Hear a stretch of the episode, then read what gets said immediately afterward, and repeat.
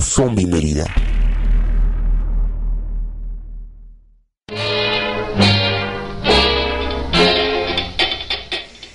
Hola, muy buenas noches. Estamos iniciando otra edición más de Radio Zombie Mérida. Yo soy Kevin Manrique y me da muchísimo gusto eh, estar de nuevo esta noche con ustedes, con todos los que nos están escuchando y también estar junto a dos preciosas damas. Una es Andy y una es el primo. No, no, está junto a mí, están junto a mí las doctoras este, titulares. Una es eh, Carolina Rosa y Stephanie. Así que buenas noches, ¿cómo se encuentran? Ya me había emocionado, que me dieron pipibopo, ya me tiraron una flor. Buenas noches, bienvenidos a Radio Zombie. Yo soy Carolina Rosa y aquí la bella dama, mi compañera Stephanie. Buenas noches, ya aquí emocionados por comenzar con este tema de volver al futuro y al pasado y al presente. Espero que, que lo disfruten, que nos acompañen y pues de nuevo el micrófono a, mi compañero Kevin. Y bueno, esta noche, como bien dice Stephanie, vamos a hablar del tema de, de lo que son los viajes en el tiempo en todas sus formas. Por ahí Stephanie nos tiene preparados que oh, varias cositas, varios detalles de que los viajes en el tiempo no, solo, son, no solamente es ir hacia adelante o ir hacia atrás, sino que hay otras formas y otros tipos.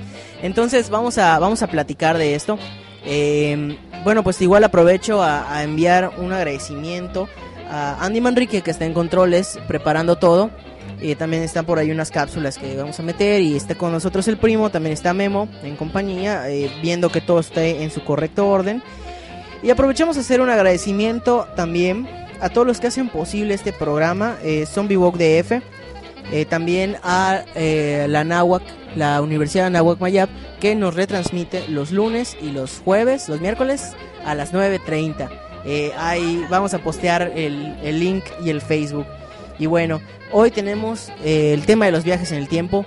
Stephanie, yo te pregunto, sin vamos a, vamos a decirlo sin spoilers, ¿qué esperas hoy del, del programa? ¿Te gustan? ¿Conoces muchas películas de viajes en el tiempo?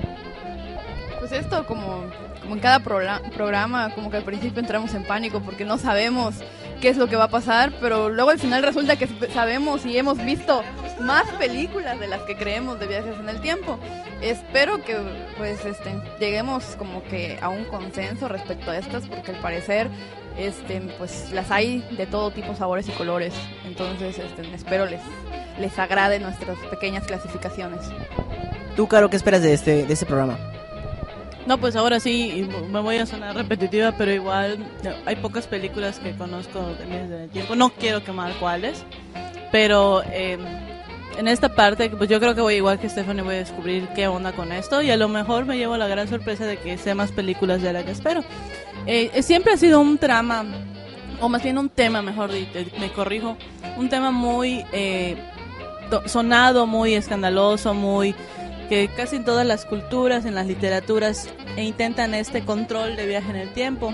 Eh, ha habido varias películas solo de viajes en el tiempo exclusivamente. Y toda esta ficción que cómo nos llevaría a cambiar nuestro, nuestro pasado, cómo afecta nuestro futuro, las caricaturas, siempre hay la clásica caricatura que cambias algo en el pasado y altera el, el futuro, a cosas diferentes, como por ejemplo en Los Simpsons. Aprovechamos a decirles cómo contactarse con nosotros. Estamos en el Facebook como Zombie Walk Mérida. Ahí nos buscan y nos ponen un comentario. También eh, los que están escuchándonos pueden, en, en la página ya tenemos chat. Así que pueden estar chateando ahí con todas las personas que nos están escuchando desde el DF, desde eh, los estados del norte hasta Yucatán, donde estamos transmitiendo las instalaciones secretas de la marcha Zombie Mérida. Y eh, bueno, aprovechamos y en Twitter también con el hashtag Radio Zombie Mérida. Ahí ponen los comentarios que quieran. Y vamos a aprovechar a hacer la pregunta antes de irnos con una canción. Que por cierto es de Blondie y sale en Los Cronocrímenes. Que ya en un momento más hablaremos de esta película de Nacho Vigalondo. Si no la han visto, tienen que revisarla. Eh, vamos a aprovechar y preguntar si ustedes pudieran, primero que nada, ¿viajarían en el tiempo? ¿Sí o no? ¿Y por qué? Tal vez para conocer a alguien, para cambiar algún detalle que no les hubiera gustado o para arreglar algunas cosas, generar paradojas que destruyen al mundo. Destruyen al mundo. Vámonos con, bueno, les recuerdo, Zombie Walk Mérida en el Facebook, Radio Zombie Mérida en Twitter y está el chat en la página de zombiewalk.mx eh, este, en diagonal radio. También ahí nos pueden escuchar. Vámonos con esta canción de Blondie y que salen los cronocrímenes.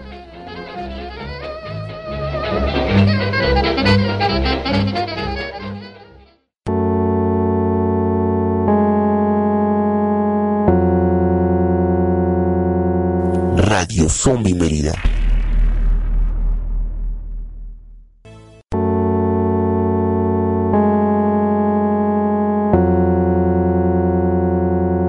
Radio Zombie Mérida.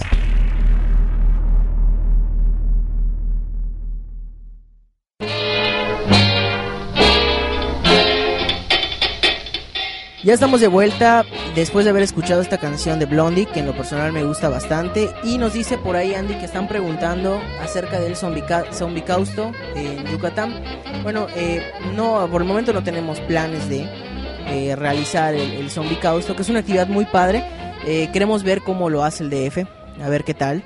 Porque sí sería muy interesante que todas las marchas zombies en el país tuvieran actividades a la mitad del año. O sea, para que no sea, bueno, por ejemplo en Mérida cada febrero, cada febrero. Y pues tener un año sin zombies prácticamente. Aunque en este momento tienen Radio Zombie Mérida. Claro, no sé, ¿has escuchado del Zombie Causto? Es toda una serie de actividades que van a hacer en el DF.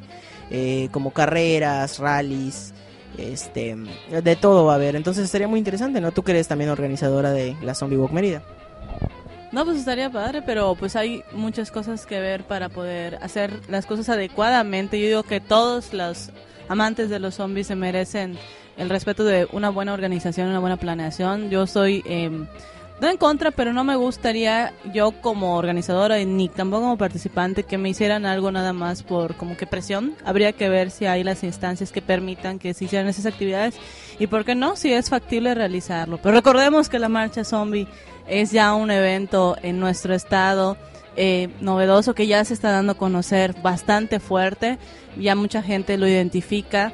Eh, hay quienes todavía desconocen a los organizadores, hay quienes ya nos identifican hasta en la calle. Así que considero que debemos seguir creciendo y, ¿por qué no?, hacerlo más, más grande de lo que ya es. Sí, ya no puedes ir a un meeting político en paz porque ¡ahí está el de la marcha zombie! Sí, ya es, es tan seguro eh, todo este el asunto de la marcha zombie que pese a que se acabe el mundo, en enero vamos a tener nuestra marcha zombie. En febrero, perdón, vamos a tener nuestra marcha zombie. No, este, pues sí sería padre. En otros lugares donde tienen marcha zombies en Canadá, durante todo el año tienen su, su actividad, su calendario de actividades. Sin embargo, como dice Caro, pues es algo que se tiene que planear por respeto a ustedes que van y les encantan los zombies y a nosotros que nos encantan también. Entonces tendría, tendría que ver aquí nuestra personal de logística, pues arreglarlo con más tiempo. Por cierto, en Toronto, en este momento, una de las marchas zombies, si no es que la madre de las marchas zombies, está eh, tiene un concurso en donde puedes tú ser el diseñador del póster de la siguiente marcha zombie de Toronto. Es muy interesante porque eh, presentaron un- una especie de teaser póster y están convocando a la gente para que mande sus pósters y el mejor va a ser el póster utilizado. Entonces, a todos los diseñadores o los que no lo sean y lo quieran intentar, pues ya pueden intentar, este, ya pueden tratar de realizar un póster para, eh, creo que la página es Dusk o algo así. Ahorita la vamos a buscar y la vamos a postear en Zombie Walk Mérida. También les recordamos que estamos en el Twitter como Radio Zombie Mérida y que pueden buscarnos en el, en el chat que está en la página. Bueno, Vamos a, vamos a iniciar, Stephanie. Yo sé que tú tienes por ahí ciertas clasificaciones, vamos a revisarla una por una, de lo que pueden ser los viajes en el tiempo. Resulta que no nada más podemos irnos para atrás o para adelante. Sí, bueno, hicimos un consenso, este, el compañero Kevin y el compañero productor. Este, y pues sí, como suele pasar, luego nos dimos cuenta que conocemos más del tema del que está, de lo que estábamos conscientes. Y pues bueno, las cuatro mayores clasificaciones que pudimos encontrar fueron viajes al futuro, viajes al pasado, que en este podrán entrar donde nosotros viajamos al, a nuestro pasado o esa corriente eh, o ese género donde de un futuro apocalíptico viajan a nuestro presente. El siguiente vendría siendo realidades alternas, donde ya no solo se va hacia atrás, sino se va también hacia la izquierda o hacia la derecha. Y los cíclicos, donde se tiene que com- completar una serie de eventos para que la continuidad del tiempo y espacio continúe en paz. Entonces, no sé, mis compañeros qué opinan de esta humilde clasificación y pues qué piensan de ella. No, pues aquí el trabajo de investigación se nota de Stephanie. Eh, pues hay ciertas películas que estábamos comentando que cumplen o consideramos humildemente, recuerden que es una opinión, pues nos pueden ahí comentar en el chat o en la página qué, qué piensan sobre eso, qué películas son las que se acercan hacia estas clasificaciones. Por ejemplo, del futuro, pues ya estaría de decir Back to the Future, que aquí sí eh, hay diferentes, eh, pues yo creo que cubre varias, ¿no, Stephanie? Viaje al pasado, que es nuestro el presente, viaje al futuro y viaje aún más al pasado. o a realidad alterna. Si modificamos el pasado, se pueden crear dos vertientes de la misma versión. Este, además, importantísima película, marcó la cultura pop, inclusive hace unos días, bueno, ayer surgió una polémica en, en redes sociales respecto a una foto falsa. Entonces, este, inclusive hoy en día súper vigente esta película. Sí, a ver, es, es importante que re- recordemos qué foto fue. Ayer estaba circulando la foto de del viaje de la película Volver al Futuro, donde decían que Marty McFly viajó pues en lo que sería el día de ayer, 27 de junio del 2012, y no es así. O sea, realmente él viajó al 2015.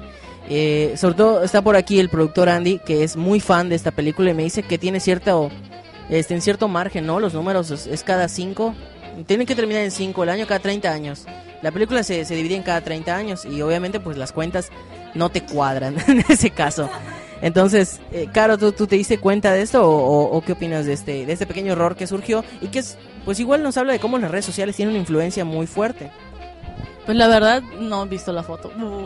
he estado un poquito aislada del internet. Pero siempre vo- volvemos al mismo punto. Yo creo que son las coincidencias de que obviamente nuestras películas, la película se consideran en qué año salió.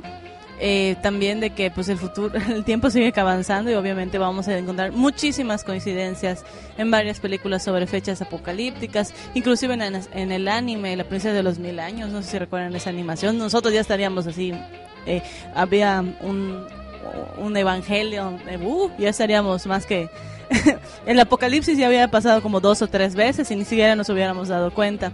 Igual hay- eh, hablábamos de otra película que es La máquina del tiempo, que hay las dos, eh, la origin bueno, la- es un libro, comentaba Stephanie, y yo recuerdo mucho la película de 1960, que la verdad yo la veía muy pequeña y era bastante... eh, a mí me encantaba el actor, entonces en, la escena del maniquí me parecía muy interesante ver cómo la cámara, pues eh, no, no soy muy eh, profesional en cuanto a esos términos técnicos, pero que avanzaba rápidamente y veías cómo las modas iban cambiando cambiaba alrededor, era, bas- era bastante interesante, era muy entretenido ver cómo podía el tiempo pasar como si nada. Y el remake que se hizo en el 2002, que fue dirigida por Simon Wells, pues nos muestra ya otro tipo de, de versión sobre esa misma literatura. ¿Qué piensas, Stephanie? Bueno, yo tengo en, mi mente más fresco el remake y algo que me gustó de esa película, además de los Morlocks, famosísimos Morlocks, es este que te dan a entender que si un evento estaba destinado a pasar, puedes viajar mil veces al pasado, pero va a pasar de una u otra forma. Entonces, es esta comprensión del tiempo y del destino, pues ya es lo que lleva al protagonista pues ya a la trama principal de la película. O sea, no se las quiero spoilear y de hecho estoy sufriendo mucho porque soy medio fan de spoilearle las cosas a la gente. Pero es, es, algo interesante. Creo que la película fue, fue un fracaso a nivel taquilla, no estoy muy seguro, corríjanme. Porque creo que trataron de que estuviera tan apegada al libro que le hicieron muy pesada. Sí, sí, sí, le hicieron muy pesada y le hicieron cargada de cosas y le hicieron que fuera larga co- como la cuaresma. Las de los se- el 60 yo recuerdo que era no era muy pesada, como te das cuenta ya terminó, pero sí estaba como que medio incongruente, se veía la, la parte de las escenas, como que hicieron lo que pudieron con lo que tenían y se enfocaban muchísimo más a la actuación y en los pocos efectos o la poca tecnología que tenían eh, cinematográfica en el entonces. No sé si Kevin recuerda esta película, habrá visto alguna de las dos versiones, vamos a ver su comentario. La versión más actual es la que vi. No, y, es, una, es una película que sí me gustó bastante y que ha influido en la, en la cultura pop actualmente. Y, y pues sí, es algo que yo creo que es una película, cierto, un poco pesada. La volvería a ver, vale la pena. Y pues inolvidables, ¿no? Los, los famosos Morlocks. Pero bueno, eh, hay otro tipo, este, en este caso, eh, Stephanie, ¿en qué tipo estaría incluida esta película? Eh, la máquina del tiempo. Es Viaje al Futuro. Pero dime una de las más extrañas que encontraste vamos a, a tratar de encasillar una película dentro de... De las más extrañas, no porque la trama fuera buena, sino que casi inclasificable, porque trata de viajes en el tiempo, pero no sabemos cómo ponerla en esa lista, es La Casa del Lago, porque lo que viajaba en el tiempo era el mail. O sea, Sí, está súper rarísima porque es entre drama, comedia romántica, situación, viaje en el tiempo. Y sí, esa de plano dije paso porque la he visto. Es tal vez un gusto culpable. Keanu Reeves, este, es tu culpa.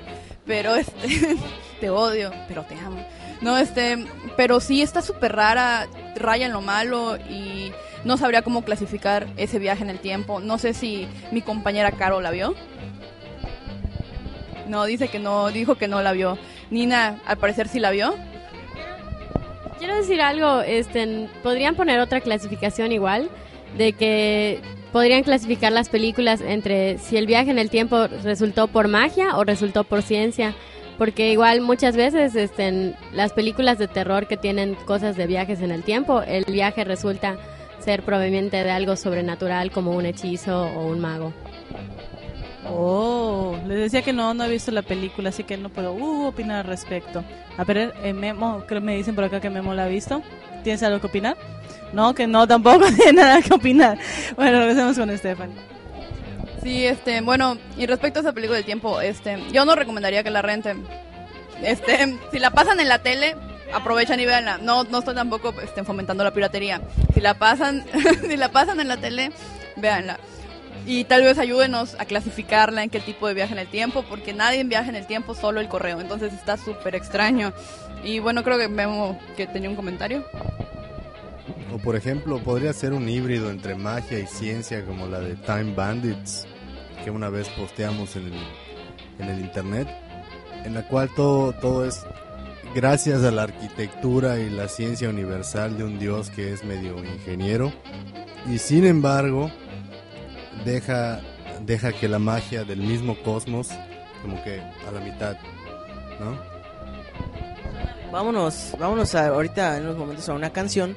Vamos a, vamos a regresar para hablar acerca de películas en específico.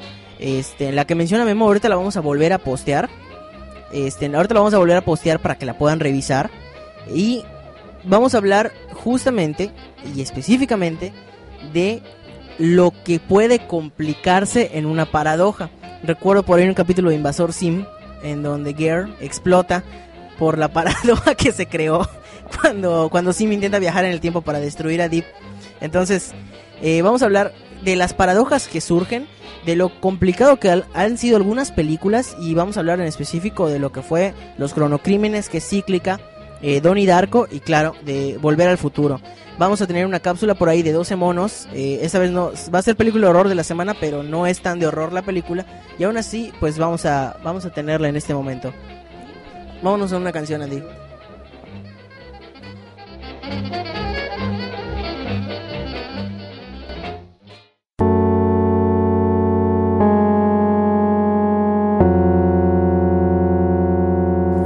Radio Zombie Mérida.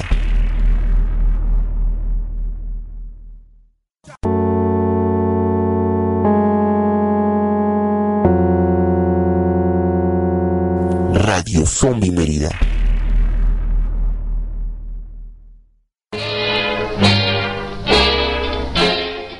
Ya estamos de vuelta después de haber escuchado esta canción muy popular y que sale y se hizo popular tal vez gracias a Volver al Futuro. Eh, y bueno, en un momento le voy a pasar el, el- micro al primo que nos va a hablar de una serie que se llama Doctor Who, que es británica. Este, yo no he tenido la oportunidad de verla. Ya había escuchado el nombre, se me hace muy conocido Doctor Who, pero entonces, a ver, primo, ¿de qué trataba? ¿Por qué habla de viajes en el tiempo? Bueno, el Doctor Who es un, es, la serie es un clásico, tiene dos versiones, fue una serie muy antigua, no sé qué año ha de ser la antigua y hace um, del 63 me dice Caro y tiene un, un remake que- de la serie que ahora va por su quinta temporada, si no me equivoco. Es muy buena serie, trata sobre, sobre un, un personaje bastante excéntrico que es el, el Doctor Who, que se mueve a través del espacio y el tiempo a través de una de esas cabinas eh, telefónicas, eh, esas británicas. Y es, la serie es británica, es muy buena. Como comenté, el, el personaje que interpreta al Doctor Who cambia cada tantas temporadas. Eh, la serie tiene un argumento por el cual sale. Pero la última, en la quinta temporada, si no me equivoco, en que entra el nuevo doctor, la serie se torna un poco más oscura, puesto que antes era un poco más eh, familiar, la, la podían ver los niños, pero se ha tornado muy oscura. Es una serie muy recomendable. Como digo, la verdad, series británicas es signo de, de calidad, ¿no? Es, es una serie muy, muy buena, muy recomendable. Si tienen la oportunidad de verla, es, tiene el sello aprobado por el primo. Muy bien, si, si, tiene, si el primo la prueba es una serie buena. Vamos a entrar, vamos a entrar a unas películas, o bueno, la complicación que puede resultarnos de entrar a, a- a esta temática de los, de los túneles del tiempo, de los viajes en el tiempo. Está eh, con nosotros Sergio, este, en- apareciendo, haciendo su entrada triunfal, y viajó en el tiempo y apareció aquí.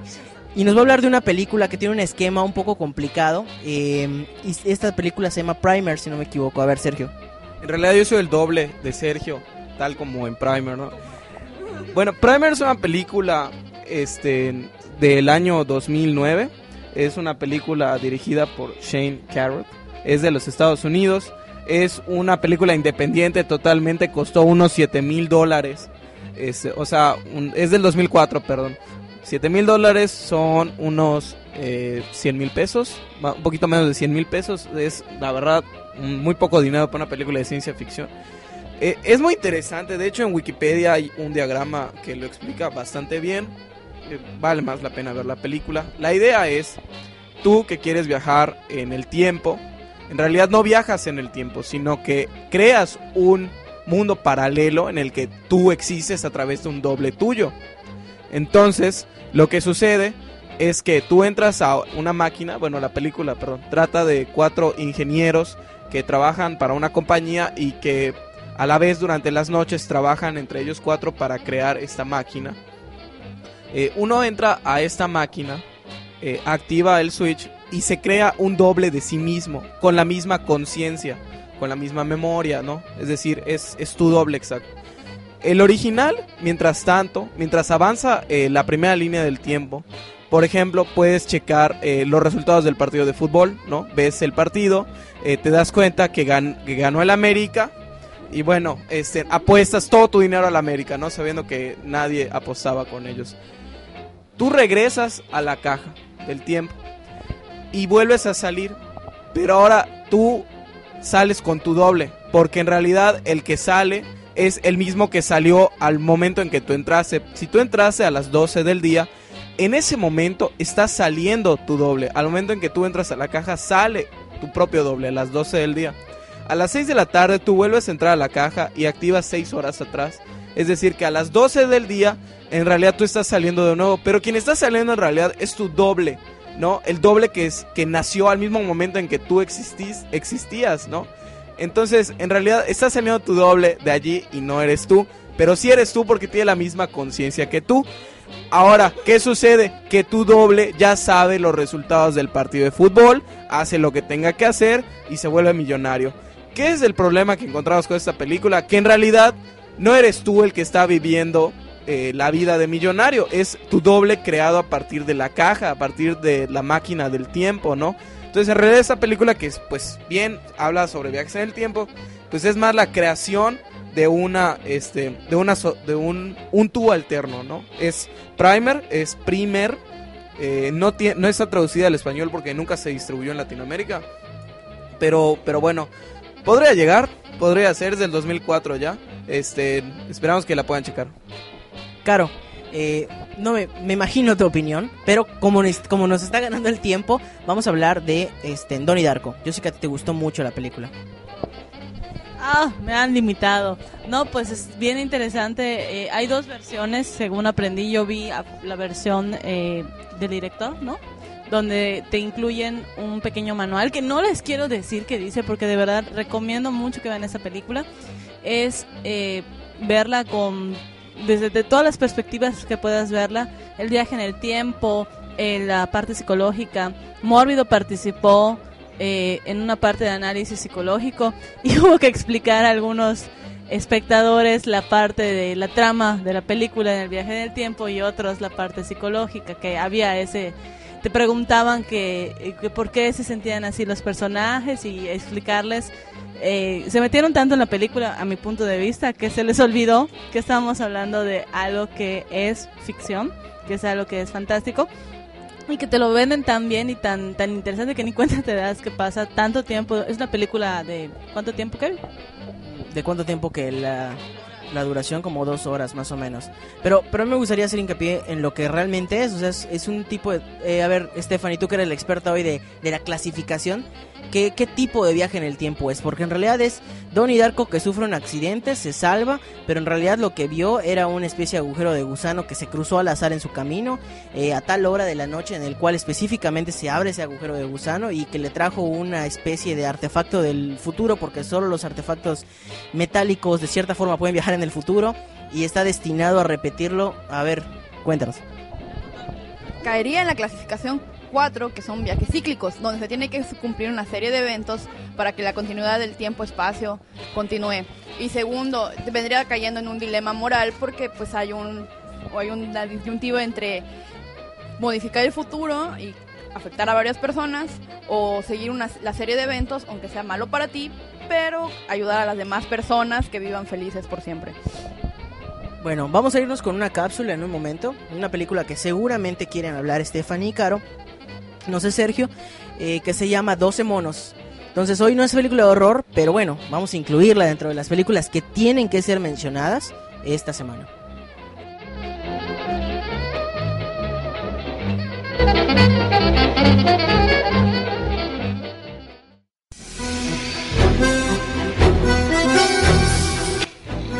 Twelve Monkeys o 12 monos es un largometraje de ciencia ficción dirigido por Terry Gilliam, inspirado en la película de Chris Markham, La Yete. Su trama describe la historia de un prisionero llamado James Collins, interpretado por Bruce Willis, que en un mundo posapocalíptico se ofrece como voluntario para un experimento científico que tiene como finalidad viajar al pasado para saber qué provocó la situación en la que viven en el futuro. El filme estuvo en cartelera desde febrero hasta mayo de 1995. La película recibió alabanzas de la crítica y su lanzamiento recaudó 168.4 millones de dólares a nivel mundial. Brad Pitt recibió una nominación al Oscar al mejor actor de reparto y ganó un Globo de Oro. James Cole es un criminal convicto que vive en un siniestro futuro posapocalíptico en Filadelfia. Entre 1996 y 1997, la superficie de la Tierra había sido contaminada un virus tan poderoso que obligó a la población a vivir bajo tierra. Con el fin de ganar la indulgencia, Cole solicita a los científicos ser enviado a peligrosas misiones al pasado para recolectar información sobre el virus, liberado por una organización terrorista conocida como el Ejército de los Doce Monos. En lo posible le pide que extraiga muestras de aquel agente patógeno para poder descubrir una cura. A lo largo del filme, Cole experimenta sueños recurrentes que lo envuelven en una persecución y un disparo en un aeropuerto. En 12 monos encontramos un tipo de guerra bacteriológica la preocupación por el medio ambiente y los experimentos con animales. Sin lugar a dudas, una actualización al presente que 10 años después sigue siendo tan vigente e incluso creíble. En esta noche de viajes en el tiempo, no se olviden de checar 12 monos.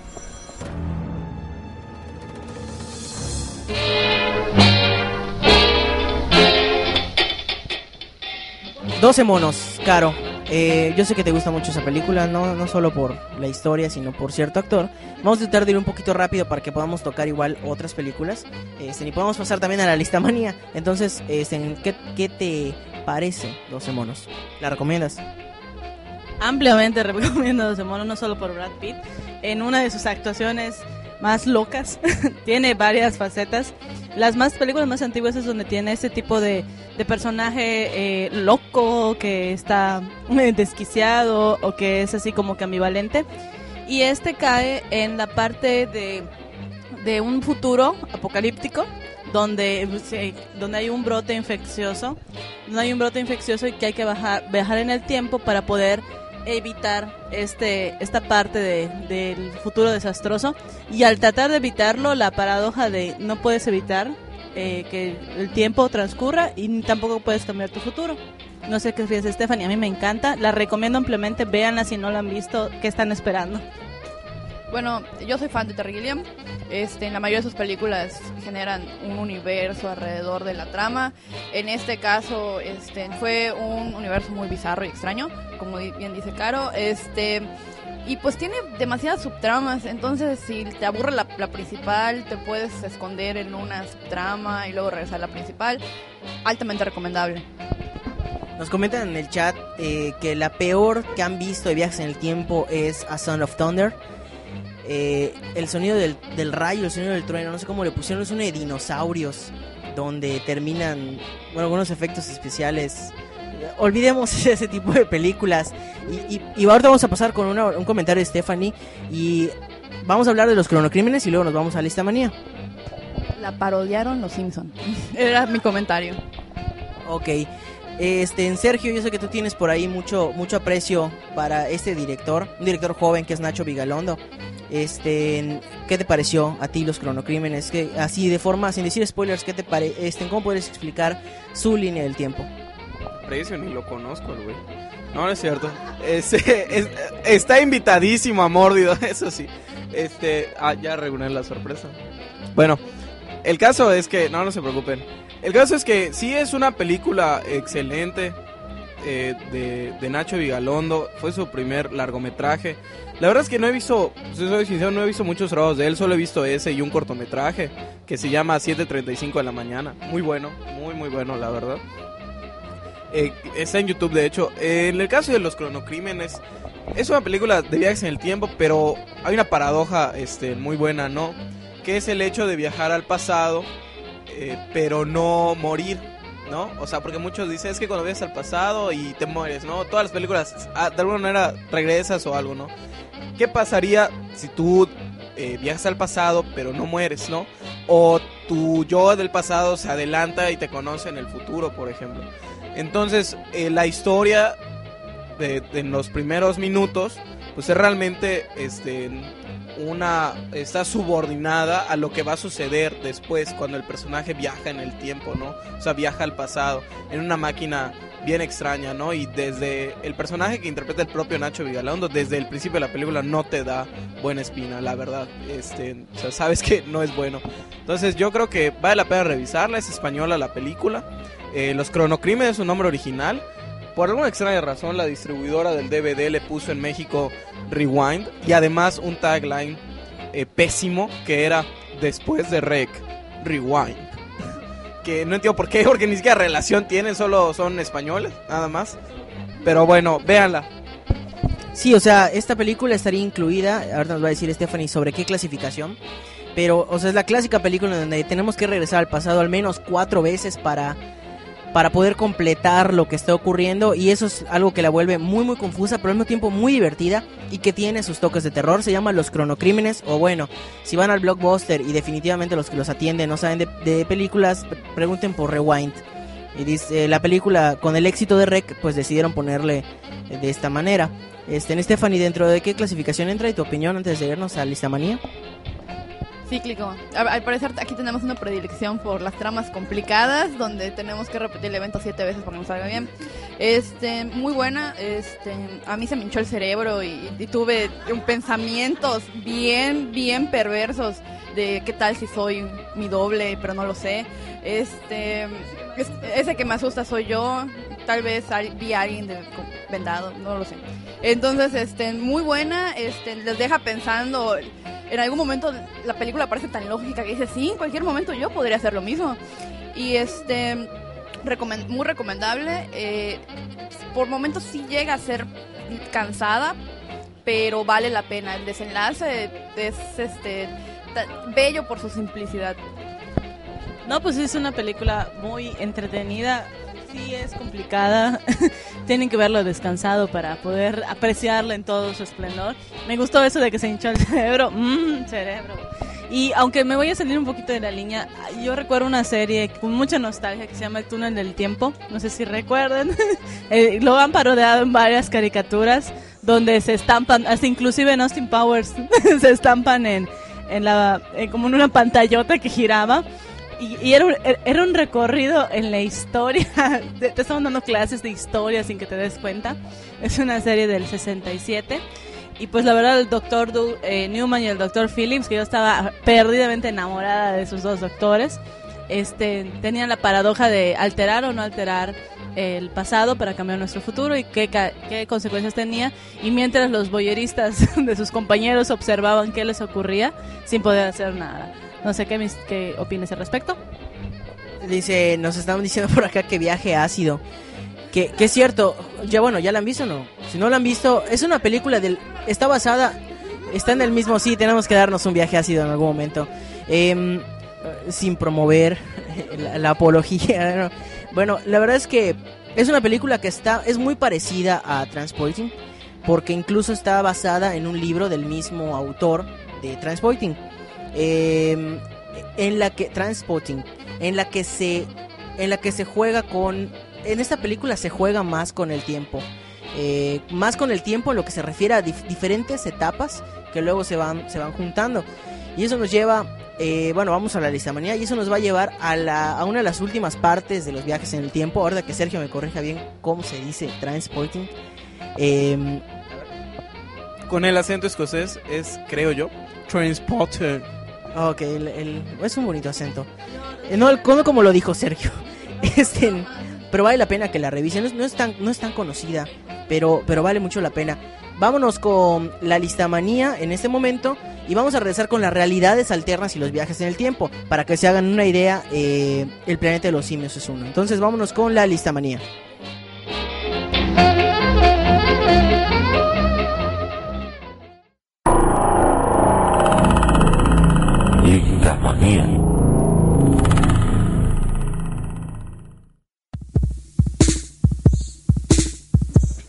Hola, ¿qué tal? Bienvenidas y bienvenidos a la lista manía de esta noche.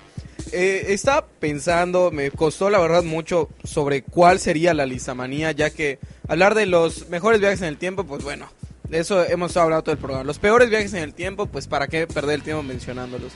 Lo que se me ocurrió hacer era, evidentemente, los viajes del tiempo son solo películas de ciencia ficción en su, en su totalidad, me atrevo a decir, de hecho.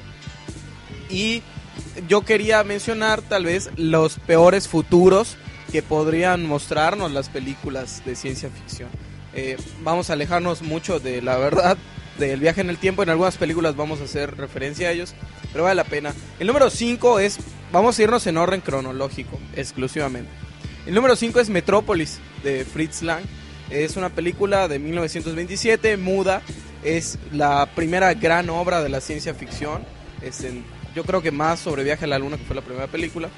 El futuro es distópico, es una, es una cosa horrible donde la Tierra está dividida entre la gente que vive sobre la superficie, este, rica en abundancia, y la gente que vive debajo de la Tierra, la de familias de obreros que trabajan para mantener a la élite de arriba. La película tiene un final, muchos dicen que optimista, la verdad es que no lo es. Fíjense muy bien quiénes son los que se están dando la mano al final y revisen de nuevo la película. Se hizo famosa hace poco porque en el 2010 a principios se encontró un metraje de Metrópolis con 25 minutos más de duración en Argentina. Entonces la película de dos horas se incrementó a dos horas y media, que bueno, la verdad es bastante. Y tenía otro score musical, que siempre ha sido una batalla legal con todas las películas mudas, cuál es el score original. Y con Metrópolis eh, eh, fue un especial caso en ese sentido. Tenía otro score, entonces ya nadie sabe quién compuso la música originalmente o cómo era. Pero se estrenó con todo y orquesta en México en agosto de 2010. Entonces estuvo bastante interesante. El señor Guisa fue uno de los presentadores de esa película, justamente. Bueno, el número 4 es Soylent Green de 1973. Me imagino que muchos de nosotros ya la habremos visto. Este, es una cinta que también me imagino que quienes no la han visto han escuchado de ella. Ya está muy eh, entrada en la cultura pop. eh, sobre todo los Simpsons la han parodiado frecuentemente. Este, y tiene una frase famosísima que es la última frase que se dice en la película. Allí encontramos la figura esta recurrente, recurrente, sobre todo en las películas de ciencia ficción, con un futuro distópico. Por ejemplo, es el anciano que vivió el mundo bueno o bonito de antes, ¿no? Y que aconseja de algún modo a nuestro protagonista. En el caso de este, de este hombre, eh, vive con, o sea, frecuenta amistad con un anciano que vivió cuando el mundo eh, vivía en abundancia. Y de nuevo encontramos una sociedad polarizada, ¿no? Están por un lado la élite política y económica, una minoría que puede disfrutar del mundo muy parecido a como lo disfrutamos nosotros ahora. Y por debajo está en un Nueva York del año 2022, este, millones de habitantes que solamente pueden tomar agua y comer Soylent, que vienen variedades de rojo y amarillo. Y la película inicia cuando hay una nueva variedad, que es que es el Soylent Green, que es el que le da el título a la película. Nos están diciendo en el, en chat, sí, eh, volví a mencionarlo. En español le pusieron cuando el destino nos alcance. Bonito título, pero no veo por qué. Este, bueno, eh, para ya dejarles el trabajo de la película, este, nuestro protagonista empieza a seguir unos cadáveres y empieza a descubrir la verdadera historia detrás del Soylent Green. Este, ya lo dije, ya lo sé. Pero bueno, todos ya lo saben de todos modos, ¿no? Es que fue una repetición en el viaje en el tiempo. Entró a una caja y salió ahorita. Este, bueno, la número 3 es The Price of Life. Es de la mucho, la menos conocida de las que voy a mencionar. Es un mediometraje de una productora de Estados Unidos que se dedicó a hacer muchas películas, de, muchos eh, cortometrajes y mediometrajes de ciencia ficción hacia finales de los 80, inicios de los 90, llamada Canty Clear Films. Ese es un gallito, eh, su logo. Hizo unas cosas excelentes. Ese fue de sus productos más largos. Es esta película que se llama The Price of Life, que ahorita que les cuente la trama van a decir, no es cierto, ya existe una película con Justin Timberlake. No, pues bueno, es como esa chavita que dijo que Guns N' Roses le copió a Tokyo Hotel. Bueno, este, The Price of Life trata de un mundo futuro en el que nosotros vivimos con el tiempo, ¿no? Pagamos con el tiempo. Cuando tú vas al súper, y es una de las escenas más eh, reconocidas, eh, y van a, vas a pagar tus artículos, la cajera, en vez de que te diga son tantos pesos y tantos centavos, te dice son tantos segundos, tantos minutos, tantas horas o tantos días, ¿no? Los artículos más caros cuestan semanas o hasta meses, ¿no? En una ocasión el protagonista va a comprar eh, hectáreas y hectáreas de campo y le van a cobrar dos años incluso.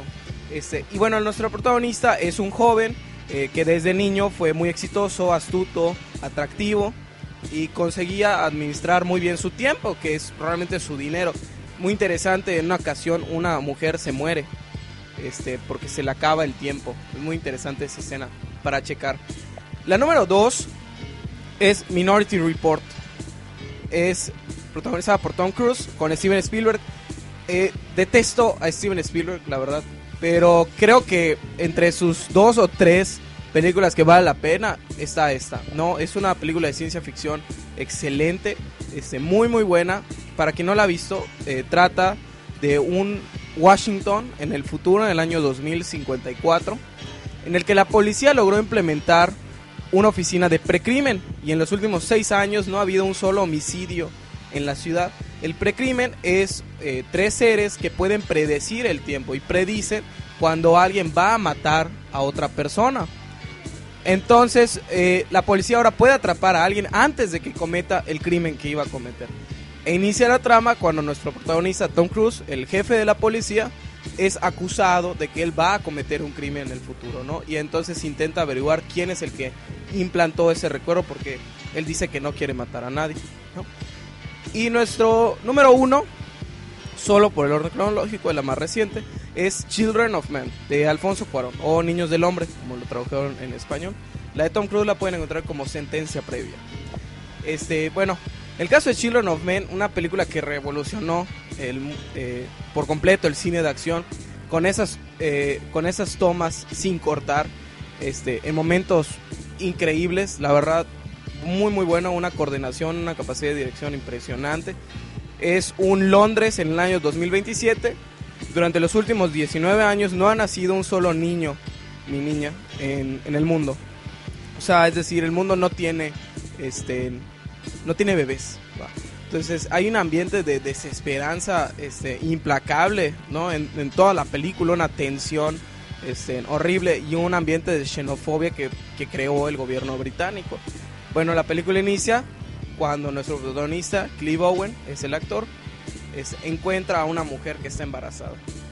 Y bueno, con eso, eso fue la listamanía. Sa- sé que no estuvo muy cerca de viajes en el tiempo, pero bueno, el cine en sí es un viaje en el tiempo, ¿no? Bueno, con eso nos vamos. Muchas gracias.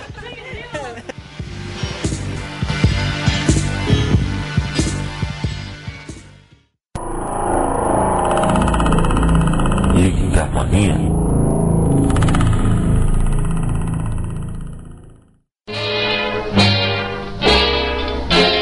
Minority Report. Ok, y ya estamos de vuelta. Nos preguntaban por aquí que cómo se llamaba la, la número 2 de la listamanía. Sí, sí. A, a ver, si es la número 2, porque fue la, la penúltima que dejé, es Minority Report o sentencia previa. La segunda que mencioné, Soylent Green, es S-O-Y-L-E-N-T, Green de verde.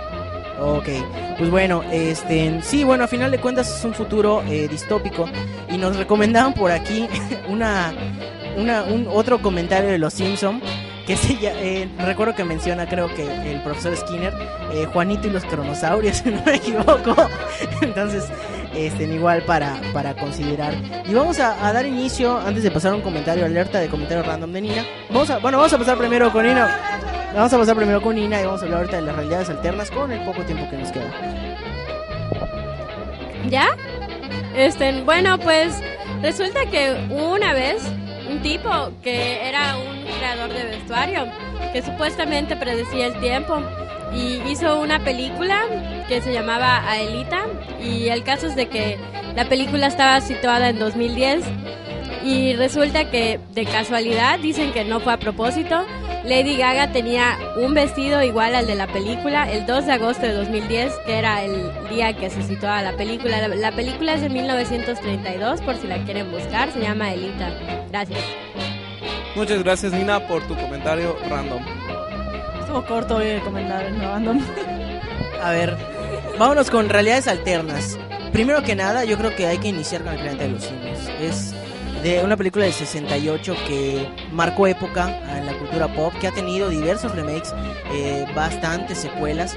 Entonces, eh, Stephanie, tu opinión, casi ya extraemos tu voz. Me lo imagino. Este, bueno, el planeta de los simios, ¿qué les puedo decir? Tiene el giro de trama más emblemático de todo, todos los tiempos. Aunque no hayan visto la película, saben qué pasa al final de la película. La parodian en Los Simpsons siempre. Este, exactamente. Amateus, Amateus. Doctor Zeus, Doctor Zeus. Este, es este.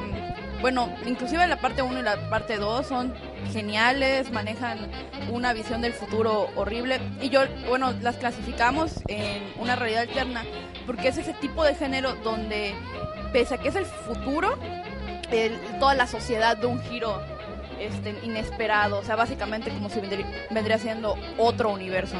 Entonces, este, bueno, probablemente todos aquí ya la vimos, entonces quiero saber cuál es la opinión de nuestra compañera Caro. Bueno, eh, no quiero hablar mucho sobre las películas, pero recuerden que es muy interesante. La primera descubrimos que es nuestro futuro. En la segunda, eh, Cornelius y Cira viajan a nuestro presente, que sería su pasado, y cómo desencadenan las secuencias que van a llevar a nuestro futuro eh, apocalíptico. Y recordar que también había una serie, eh, aparte de las películas, que muy poquitos la vieron y era muy, muy, muy buena. Entonces, en la primera viajamos al futuro, en donde los chimpancés nos gobiernan y después, en la segunda, un chimpancé del futuro, dos chimpancés del futuro viajan a su pasado, que es nuestro presente. Oh, por favor, acaben el programa, ¿no es cierto? Sí, de hecho nosotros también es ver la, todas las películas que han salido es viajar en el futuro porque la trama se complica. O sea, como decía Caro, no, el viaje al futuro originó que el- un mono del futuro viaje al pasado y que el viaje del futuro fuera posible con el desenlace que nosotros conocemos. También hace poco salió el, el spin-off, spin-off eh, es, una, es una precuela, perdón, de Planeta de los Simios, muy buena. Yo no me esperaba nada de esa precuela, pero me encantó. Después de ver la de Tim Burton, donde salió este, en este Charles Heston, que vendría, fue protagonista en la primera, y salió de mono, salió de mono, ¿cómo se atrevieron? Y, y este y fue una burla su famosísima frase del final de la película. Y, y no, o sea, yo des- desde ese momento tengo algo con Tim Burton. Y un día de estos me voy a vengar. Pero este, en sí, excelentes películas. Si no las han visto, se las recomiendo. A mí, en lo personal, me gusta un- muchísimo, muchísimo la 2 porque hace una crítica social sobre los misiles. no voy a decir más, sobre los misiles. So- no, sobre muchas cosas. El hombre destruye al hombre, el fanatismo, como dice por aquí, entre otras cosas diferentes. Y bueno, vamos a hablar rápido del efecto mariposa. Eh, como comentario, el, El planeta de los simios es una película, es una película eh, basada en una novela. Entonces vale la pena. Igual siempre vale la pena decir eso. Este, igual nos falta, nos faltaría tema para hablar de los viajes en el tiempo dentro de los cómics. Y yo creo que los que crecieron viendo el Hombre Araña recordarán de los, los famosos clones que tiene el Hombre Araña y que realmente vivieron en otra época que, que no corresponde a otra dimensión. Sergio, ¿viste tú el efecto mariposa? Sí, eh, rápidamente a la persona del chat, este, 1984 mencionó, es una película muy mala, la verdad no me, no me gustó. Es basada en la novela George Orwell, que se llama igual, 1984, que es una súper, súper, súper, súper novela. Calificada por varios escritores y una compilación muy buena, que pueden encontrar en la Facultad de Ciencias Antropológicas de la UADI. Es la, la mejor novela de ciencia ficción. De allí sale el concepto de Big Brother o el Gran Hermano, ¿no? Creo que valdría la pena hacer un programa dedicado ahora sí a futuros distópicos. Eso estaría padre. ¿No? Este, bueno, fuera de utópico. Ah, le, estábamos hablando de la película El efecto mariposa. Eh, no siento que es un viaje en el tiempo, la verdad. Es realmente. Si un spin-off es una especie de mundo paralelo de, de otra obra, pues de alguna manera el efecto mariposa son un montón de spin-offs en una película, ¿no? Este, es concentrarse en en un mundo alterno, en un mundo paralelo, a través de este personaje. Creo que la película daba para mucho más. Es un ejemplo de un buen guion y un mal resultado, creo yo. Este, Ashton Kutcher, no voy a cuestionar sus capacidades histriónicas, porque no soy actor ni crítico de cine, pero creo que la hace mal, la verdad. Eh, creo que queda corto y tiene unos efectos especiales, o sea, abundan demasiado efectos especiales y creo que no iban por allá. Creo que el guion era bueno, pero no fue un buen resultado. A mí me gusta la película porque es una... Es algo que se aplica no solo, no solo en lo que se podría re- referir a ciencia ficción, sino que es una terminología real. El efecto mariposa, el, el aleteo de una mariposa en un lugar puede causar un, un, este, un tornado en, en- del otro lado del mundo, ¿no?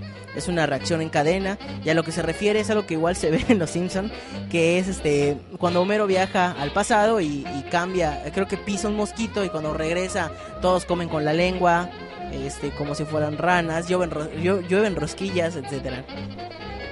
Un sabio consejo del abuelo Simpson. Si alguna vez, y se lo dijo el día de su boda, si alguna vez viajas en el tiempo, no toques nada porque puedes cambiar el presente. Es, Memo está confundido. ¿Qué hablan? No tocar. A ver, el primo quiere hacernos un comentario. Creo que sería un crimen terminar el programa sin mencionar, si bien los viajes en el tiempo no son, bueno, no figuran mucho en la película, sí la premisa se basa en ella, es Terminator 2, bueno, toda la saga de Terminator y la serie Las Crónicas de Sarah Connor, donde pues en un futuro po- posapocalíptico dominado por las máquinas, eh, los, los humanos, la, el líder de la resistencia, John Connor, envía, bueno, las máquinas envían eh, a una máquina al presente para asesinar a- al líder de la resistencia y John Connor también envía máquinas reprogramadas para protegerse a sí mismo y a su madre. Creo que es excelente película, ¿no? Igual también la serie. las dos mejores frases para ligar. Ven conmigo si quieres vivir y me mandaron del futuro a protegerte. Son las dos mejores frases que alguien le puede decir a alguien más para ligar. La inteligencia artificial superior que nadie ha podido superar. Metal líquido. Pues nos despedimos. Hoy sí todos estábamos muy activos. Pues muchas gracias por escucharnos. Soy Carolina Rosa. Y Nanemesi. Y Sergio Aguilar.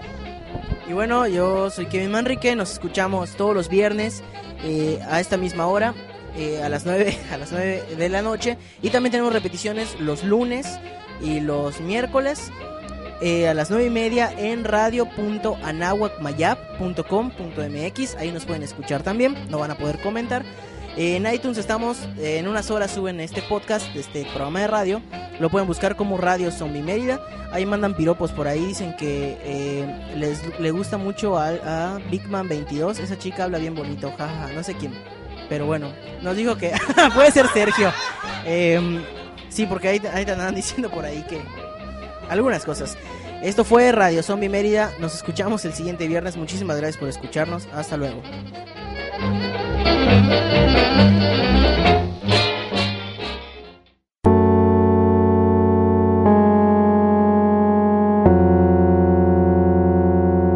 Radio Zombie Mérida.